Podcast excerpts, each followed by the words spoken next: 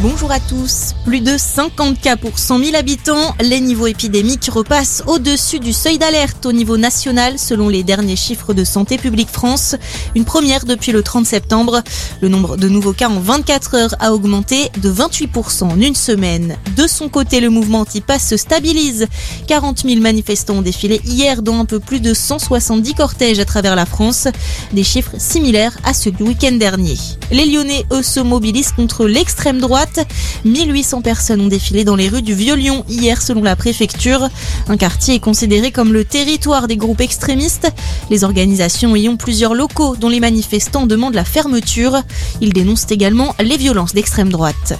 Une marche blanche à la mémoire de Dina cet après-midi à Mulhouse, l'adolescente orinoise de 14 ans qui a mis fin à ses jours le 5 octobre dernier. Une enquête a été ouverte pour faire toute la lumière sur ce drame.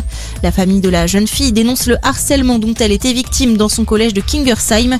Elle avait déjà tenté de se suicider en mars dernier. Un mort et sept blessés dans un attentat en Ouganda. Une importante explosion a eu lieu hier soir dans la capitale Kampala. Un acte qualifié aujourd'hui de terroriste par le président. Le 8 octobre dernier, le groupe État islamique avait revendiqué un attentat à la bombe près de l'endroit où s'est produite l'explosion d'hier. La France a depuis mis à jour ses conseils aux voyageurs. Les autorités appellent à la vigilance dans les endroits très peuplés et les lieux publics. Avis aux vacanciers, la grève des conducteurs des TGV Atlantique se poursuit. Hier, 8 trains sur 10 ont circulé dans l'ouest.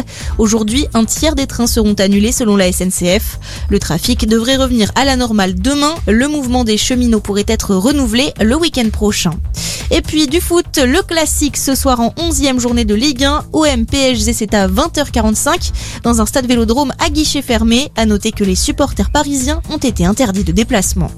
Merci de nous avoir choisis. Passez une excellente journée.